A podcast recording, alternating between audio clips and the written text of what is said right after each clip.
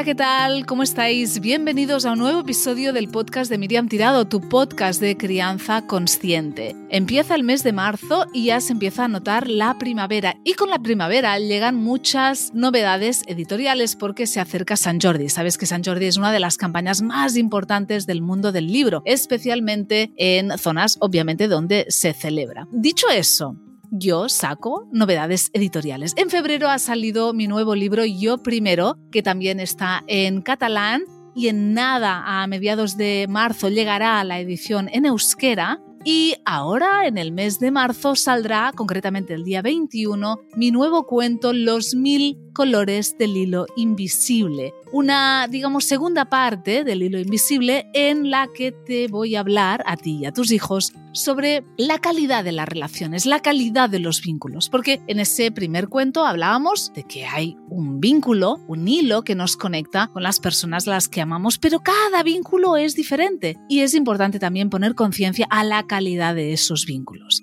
Dicho eso, porque el cuento Yo Primero ya ha salido y es un cuento que va sobre la rivalidad y la competitividad, especialmente entre niños, pero también es extrapolable a los adultos. En este nuevo episodio te vamos a hablar de rivalidad, de comparación, de competitividad y si tus hijos están todo el día, no, yo primero, sírveme a mí primero, yo llego primero al ascensor, yo aprieto primero el timbre, etc., este episodio te interesa. Pero también si tú a veces te comparas con otras personas, con gente que ves en redes sociales, con amigos, con gente incluso que no conoces, pero que piensas que a lo mejor pueden tener una mejor vida que tú, también quédate. Porque a veces hay escondido ese sentimiento de insuficiencia que es muy importante ponerle conciencia y empezar a sanar. Así que este episodio va sobre rivalidad,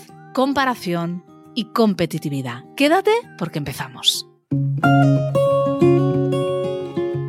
El mes pasado no estuvo, pero este mes sí que está a mi lado mi madre Ángels Torras, con quien vamos a hablar de todos estos temas que te acabo de comentar. Hola mamá, ¿cómo estás? Pues muy bien también, muy contenta de estar aquí. El mes pasado nos hiciste un poco el salto y ahora vuelves aquí para hablar de esta rivalidad, competición. Claro, yo no tenía hermanos cuando yo era pequeña porque mis hermanos empezaron a nacer como setas cuando yo tuve ya 15 años, pero no viviste como madre, ¿no? Esta rivalidad de que muchos padres tienen que convivir con él. Yo primero, yo, no, yo, yo. Tampoco lo has vivido como hija porque eres hija única. Pero, ¿qué nos puedes contar de esa rivalidad tan pesada que se vive en las casas cuando dos hijos o tres compiten por el primer puesto? Tienes razón, ah, no lo he vivido en mi infancia porque no tenía con quién rivalizar.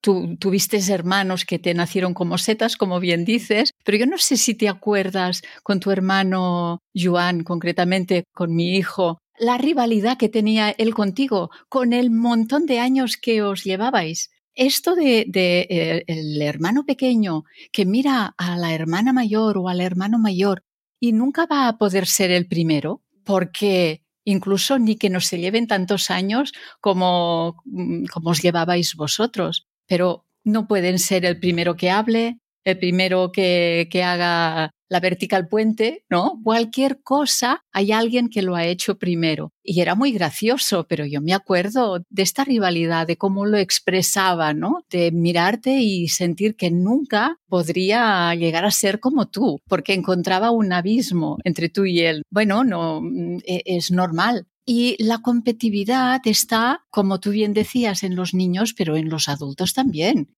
Yo recuerdo alguna partida de parchís tú con tu novio y tu hermano, una vez que nos metieron en primera clase en un avión, porque mm, les los que les exacto, entonces casi que nos echan por una partida de parchís que estabais a muerte. O sea que la competitividad se puede manifestar en cualquier etapa de la vida. Lo que pasa es que los niños la manifiestan sin filtros y luego puede parecer muy gracioso, pero si nos escuchamos bien, podemos incluso ver qué ambiente se respira en casa. Si los adultos que rodeamos estos niños somos también competitivos. Yo me acuerdo de esto que comentabas ahora con Joan, que yo, claro, le veía tan pequeño, ¿no? Y pensaba, ¿pero qué dice, no? porque yo, yo, yo, no conectaba con esa rivalidad, ¿no? Le veía años luz de mí porque era súper pequeño y yo ya era adolescente y no, no me resonaba, ¿no? Su historia, pero claro, él estaba en plena fase egocéntrica, él quería ser el primero de todo, el más estupendo, y claro, muchas cosas yo las hacía mejor básicamente porque era muchísimo más mayor que él, ¿no? Dicho esto, es cierto que muchas veces a los padres se nos hace muy pesado cuando están compitiendo nuestros hijos todo el rato, quieren ser los primeros, mírame a mí, hazme caso a mí, yo quiero ser el primero de tocar el botón del ascensor, etcétera, etcétera, etcétera. Y ahora has dicho una cosa, has dicho, fijémonos en casa qué ambiente tenemos, porque muchas veces los adultos no nos damos cuenta y a veces rivalizamos con nuestra pareja. Es que yo he hecho tal y tú no. En las tareas del hogar, por ejemplo, muchas parejas tienen rifirrafes continuos con lo que hacen, con quién ha hecho más, con quién está más cansado que el otro, etcétera, ¿no? Entonces, bueno, en vez de criticar tanto lo que hacen los niños, yo digo siempre, fijémonos en lo que sí está a nuestro alcance, que es lo que sí hacemos nosotros y que sí podemos cambiar a la de ya, o por lo menos intentarlo, y luego a través de nuestro ejemplo de ponerle más conciencia, a lo mejor ellos también van bajando su nivel de tensión. Aunque un nivel de rivalidad y de competitividad en casa siempre o casi siempre lo vamos a encontrar, porque es, como decías tú, normal. Sí, pero también cuando esto es muy exagerado, podemos ver si este niño tiene una autoexigencia muy grande consigo mismo y también qué destilamos nosotros, porque no somos neutros. A veces, sin darnos cuenta, valoramos algunas cosas y otras no tanto, ¿no? Cuando ha sido el primero en alguna cosa en la escuela o la misma escuela también puede fomentar la rivalidad con, bueno, las calificaciones, pues mm, fomentan esto también, ¿no? Y la alegría por haber ganado, yo que sé, cualquier cosa, una carrera o ser el que mejor ha hecho un examen, si esto se celebra mucho, pues quizá también puede ser un estímulo a la competitividad. Yo creo que en realidad el problema no es ¿no? Que, queramos a veces pues destacar o ser los primeros en algunas cosas porque bueno si no hubiera personas muy competitivas tampoco existiría Rafa Nadal por ejemplo no o sea gente que ha hecho cosas extraordinarias en el mundo del deporte en el mundo de, de todas de, todo tipo no solamente el deporte sino a nivel profesional a nivel de descubrimientos etcétera. Si no existiera esa búsqueda de la excelencia y de ser los primeros tampoco hubiéramos podido gozar ¿no? de estos primeros, de esta gente tan talentosa que ha conseguido grandes cosas. Pero yo creo que el problema es cuando esa rivalidad, esa competición, parte de una sensación de insuficiencia, de yo no soy tan bueno, o yo soy peor, o yo no soy suficiente. Y lo que quiero es que mis padres me vean, los demás me vean, porque si no yo a mí mismo me veo como una mierda. Esto es lo que tenemos que trabajar para que no suceda, para que nuestros hijos no lo sientan, ¿verdad? Exactamente. Cuando viene de un malestar, siento malestar porque no, no puedo ser el primero, no, no me sirven primero o um, no puedo tocar el botón del ascensor primero. Este malestar poder, como, es que este cuento me gusta mucho, cómo está planteado, ¿no? Y hacer que el niño se dé cuenta qué pasa si no eres el primero en tocar el botón del ascensor, ¿no? Poder entrar, como siempre decimos, ¿no? Poder escuchar este malestar. ¿Qué nos está señalando? Porque, como tú bien dices, la competitividad es un motor, es un estímulo para poder avanzar, siempre que sea una competitividad sana. Mm. Cuando sale del malestar ya es otra cosa. Pero si nos fijamos, en la sociedad se basa todo en la competitividad. Y yo diría que lo, lo importante es que compitamos de alguna forma con nosotros mismos, en mejorar nosotros mismos, en que nos comparemos con quién éramos hace un tiempo, ¿no? Cómo hemos evolucionado para dar valor a nuestros propios avances. ¿Cómo estaba yo imagínate, como madre hace 10 años y, todo lo que he aprendido en este tiempo y qué cosas he podido cambiar. Me comparo conmigo misma, porque es cuando la comparación es, es real, porque compararme con otra persona que es distinta a mí, que parte de otros lugares, que no tiene mi vida, etcétera, es absurdo. Pero muchas veces las comparaciones van con otras personas, ¿no? Entonces, ¿Cómo podemos? Bueno, no sé, ¿tú, ¿tú, te has sentido así a veces comparándote con otras personas con las que no tenías nada que ver? Mira, tengo muchas pegas, pero esta no mucho. será esto como de pequeña me podía comparar con una gallina o con un árbol donde estaba, pues que, quizá esto no se arraigó tanto en mí. O con los, los niños que habían alrededor, formaban parte de una clase social inalcanzable para mí, pues ya no había lugar a la comparación. Entonces, no es que me resuene mucho esto, pero sí que me he encontrado al revés, siendo a veces quizá víctima de la comparación de otras personas que quizá pueden haberse imaginado mm, mi vida de otra manera que no era o porque esto también da sufrimiento. Cuando ves que caes mal por algo que tú no has hecho nada, simplemente porque imaginan que tú no sé qué. Porque cuando imaginamos la vida de los demás, es totalmente subjetivo. ¿Qué sabemos de la vida de los demás? No podemos imaginar que por estar, por tener este entorno, por estar donde estás, donde está aquella persona, es la persona más feliz del mundo, pero yo qué sé. Y esto pasa mucho en el mundo de la maternidad y la paternidad, sobre todo muchas madres, también es con las personas que yo más trabajo, madres, pero muchas se comparan con otras madres. Y cuando les dices, ya, pero tú qué sabes de, lo que pasa dentro de las paredes de su casa, ¿no? O qué pasa por dentro de, de ella, en realidad nada. Pero hay una proyección. Yo imagino que es muchísimo más feliz que, yo. Yo imagino que sus hijos se portan muchísimo mejor que los míos. Yo imagino que su vida es mucho mejor que la mía. ¿Qué les dirías a, a las personas que se sienten así y que lo sufren porque se sufre, pero al final tú sientes que la tuya es una mierda? ¿Qué les dirías? Bueno, como decías antes, esto nace de la carencia de sentirte menos, porque esto es totalmente absurdo, porque no sabemos nada de cómo se siente aquella persona. Mm, juzgamos, pero en el fondo de una manera totalmente subjetiva. Es poder atender de dónde sale esto, de dónde sale este malestar y esta comparación constante. Y aquí vamos a encontrar un vacío. Quizá nunca nos hemos sentido suficientes a los ojos de nuestros padres a veces, ¿no? Puede tener unos orígenes bastante lejanos y bastante sencillos.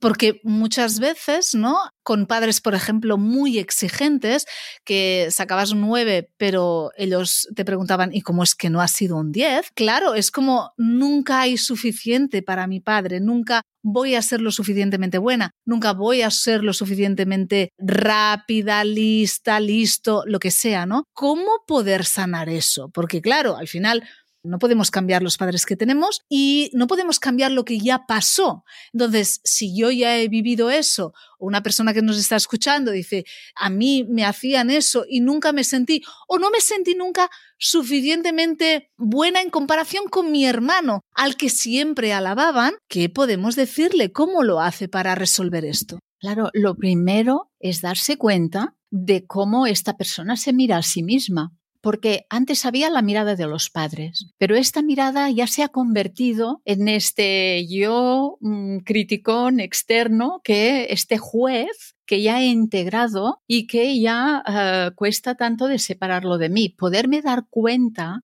de cómo me miro, de cómo me trato, de qué opinión tengo de mí.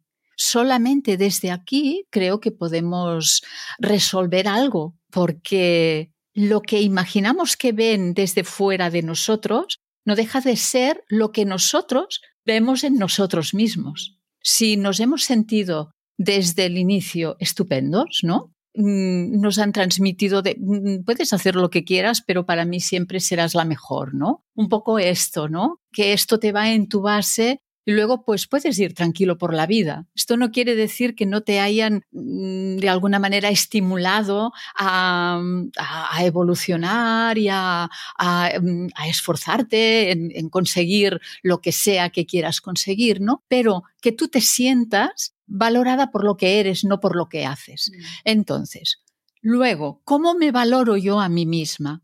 ¿Por lo que hago? ¿Por lo que tengo? Por lo que los demás pueden mm, ver en mí, que es totalmente subjetivo. Yo que sé que ven en mí los demás. Por esta vía no hay salida. La salida es realmente cómo me veo yo.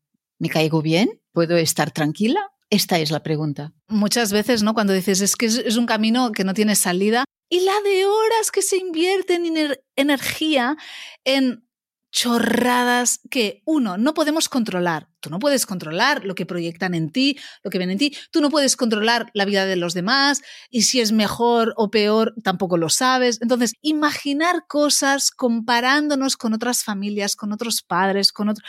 Es comparar nuestros hijos mismos con otros niños es tan absurdo y hay una pérdida tan grande de tiempo en eso que sería genial que nos diéramos cuenta y decir, ¿Cómo quiero invertir yo mi tiempo y mi energía? ¿En qué sí? Y en qué sí y en qué me va a beneficiar es invertirla en mi propia mirada. ¿Cómo me miro yo? ¿Qué hago yo? ¿Qué hago yo con mis hijos? ¿Les comparo? ¿O no les comparo? Les pongo, a veces hay padres que les ponen a la contra. A ver qué día haces las cosas tan bien como las hace tu hermano. Claro, estos comentarios lo que incitan es uno a sentirse inferior al otro, es a la competitividad, a la comparación, a, todo eso que, no queremos. Entonces, podemos transmitir una competitividad sana, un esfuérzate y compárate con tus propios logros, con tu propio camino, o estamos ahí abonados a una inversión de energía, de pérdida de tiempo eh, enorme con nosotros mismos, comparándonos, etcétera, y con nuestros hijos ahí está la clave, yo creo, ¿no? El, el tomar conciencia de en qué invierto mi tiempo, qué cosas pienso, porque a veces pensamos basura, ¿sí o no? Nuestra mente a veces nos da un montón de cosas chungas en las que pensar que dices, a ver, basta ya, ¿no? Eh, yo le digo a mi hija pequeña, le digo, empieza a cuestionar tu mente. No te creas todo lo que te dice porque te dice cosas que no son verdad, que son mentira o que son basura directamente. Entonces, poder apartarnos de nuestra mente y poderla analizar, poder cuestionarnos qué pensamos y cómo lo pensamos y en qué invertimos la energía de pensar según qué, porque si no es que es agotador, esto es muy cansado. Esto es muy cansado y una cosa que, al hilo de lo que decías, ¿qué hacemos con nuestros hijos y cómo nos sentimos con las cosas que nos cuentan nuestros hijos de lo que les pasa en la escuela? Ahí tenemos una información valiosísima nuestra. Cuando vemos nuestra reacción, qué es lo que queremos que se vea, que vean los demás en nuestros hijos, esto habla de nosotros. Ahí, si queremos profundizar, si queremos ver, tenemos una película guay para empezar a trabajar en ello. Sí, esto es, muy importante porque muchas veces ¿no? nos cuentan cosas del cole y ahí ¿no?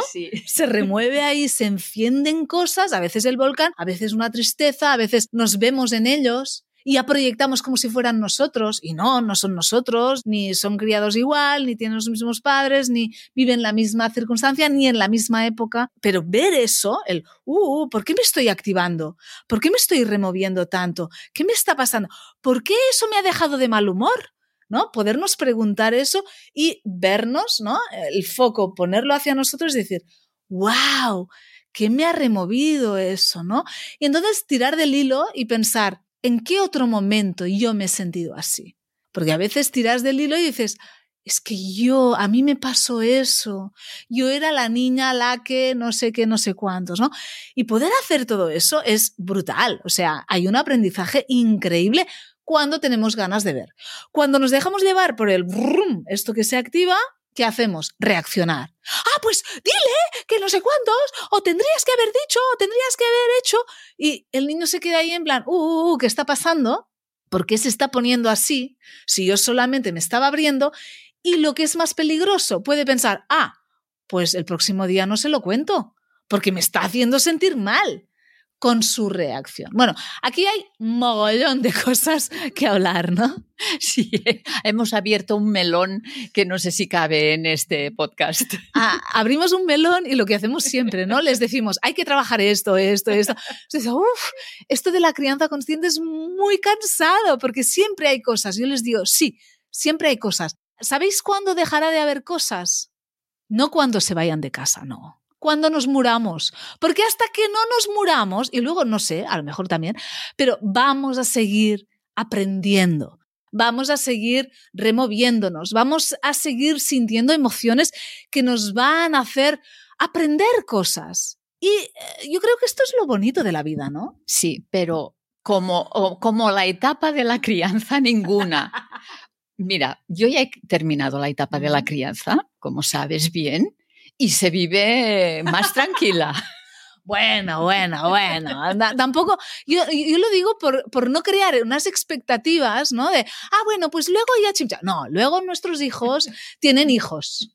Y luego te conviertes en abuela. Y luego te venimos de, no le des esto, que no sé. Ay, ah, pues yo creía que lo hacía bien. No, o sea, eh, pasan muchas cosas todo el rato. Pero no es tan heavy. bueno, vale, esto sí, eh, no es tan heavy, seguramente, yo no lo sé.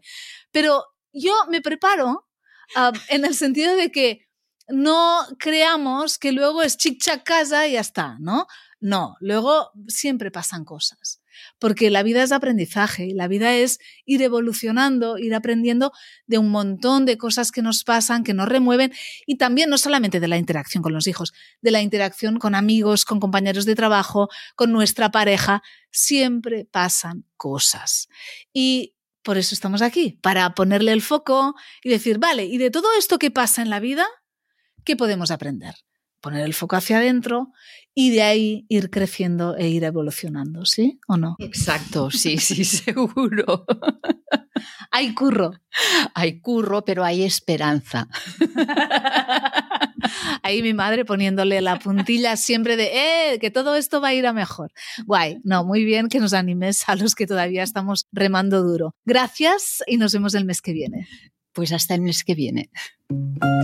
Noticias.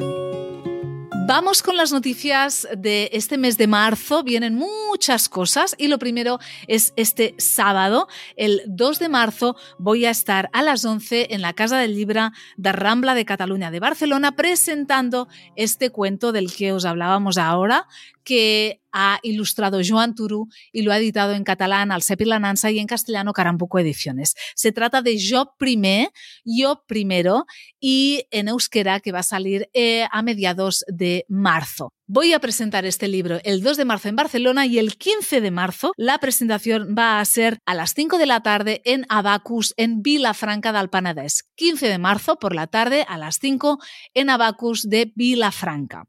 Pero hay más cosas este mes de marzo. El día 21 sale a la venta ya Los Mil Colores del Hilo Invisible, un cuento que ya podéis encontrar en preventa en mi web, en Amazon, en todas las librerías online y que también puedes encargar en tu librería ah, física de referencia para que el día 21 te llegue en tu casa.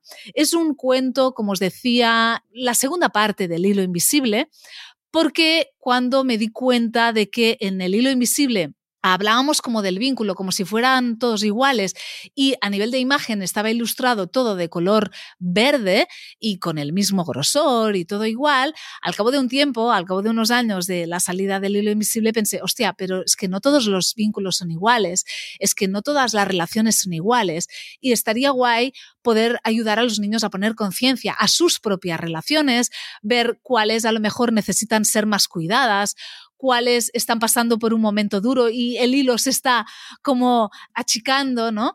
Y de ahí nace Los Mil Colores del Hilo Invisible, un cuento que ha quedado súper bonito y lo vamos a presentar ya en el mes de abril en Barcelona y también en Madrid.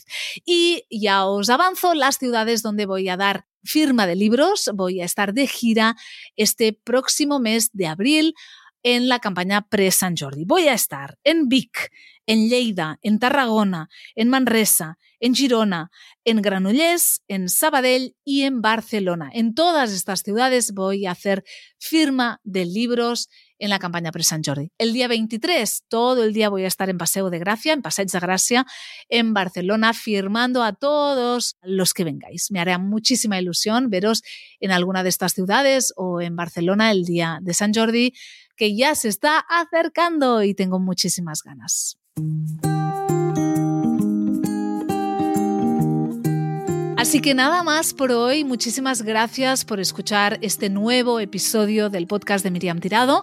Nos volvemos a escuchar el próximo mes de abril y os deseo un feliz mes de marzo, unas felices vacaciones de Semana Santa, que lo paséis bien en familia, que sean lo más armónicas posibles y nos volvemos a escuchar en abril. Gracias por estar ahí y hasta pronto.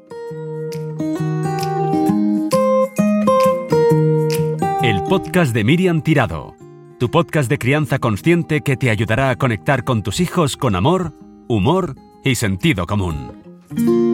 Thank you.